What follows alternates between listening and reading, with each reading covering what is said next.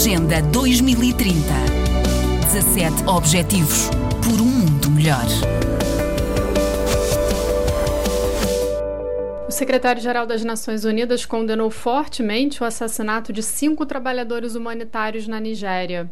Em nota emitida nesta quinta-feira pelo seu porta-voz, Antônio Guterres pediu pressa nas investigações e disse que os responsáveis têm de ser levados à justiça. Os cinco homens foram mortos na quarta-feira. Eles trabalhavam para a Comissão Internacional de Resgate, a Ação contra a Fome e a ACTED.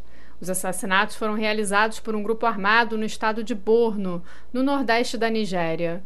Guterres expressou profundas condolências às famílias das vítimas e disse que o ataque é uma violação da lei humanitária internacional. O coordenador humanitário da ONU na Nigéria, Edward Calon, expressou choque e horror com o assassinato hediondo de alguns colegas e parceiros da ONU no país. Ele contou que as vítimas eram trabalhadores humanitários comprometidos e que dedicaram suas vidas a ajudar os mais vulneráveis e aqueles afetados pela violência. O sequestro do grupo ocorreu no mês passado, quando eles estavam numa das principais estradas que conecta a cidade de Monguno com Maiduguri, que é a capital do estado de Borno.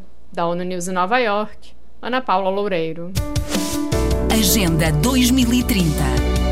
17 Objetivos por um mundo melhor.